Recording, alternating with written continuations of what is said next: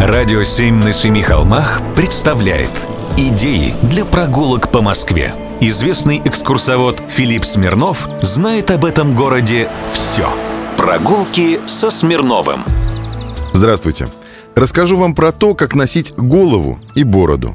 Ну, вернее, про времена Петра Великого. И про Москву той поры. Недалеко от Большого каменного моста, рядом с Волхонкой, Лебяжим переулком и Маховой, в конце 17 века был двор человека, на который не смел заезжать даже Петр I. Это был двор, то есть городская усадьба, князя Кесаря Федора Юрьевича Рамадановского. Очень знатный человек. 23 колено от Рюрика. На него Петр оставил Москву во время заграничного похода.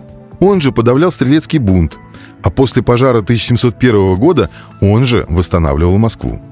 Петр разрешил ему носить бороду, в то время как остальные бояре должны были бороды остричь. Князь Куракин, это еще один высокий чиновник той поры, так писал о Рамадановском. Сей князь был характеру партикулярного, то есть обычного. Собою видом, как монстра, то есть страшный. Нравом злой тиран. Превеликий нежелатель добра никому, пьян во вся дни. Но его величеству верный был так, как никто другой. За верность бороду и носил, как награду. У Федора Юрьевича был зять, Авраам Федорович Лопухин.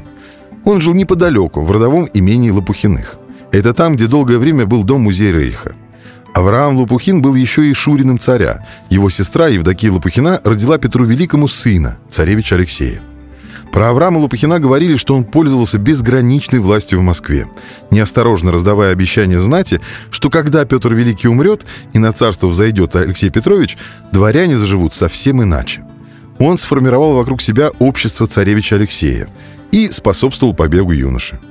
Первый российский император такого терпеть не стал, пытал Авраама лично, а когда тот вину свою признал, казнил его.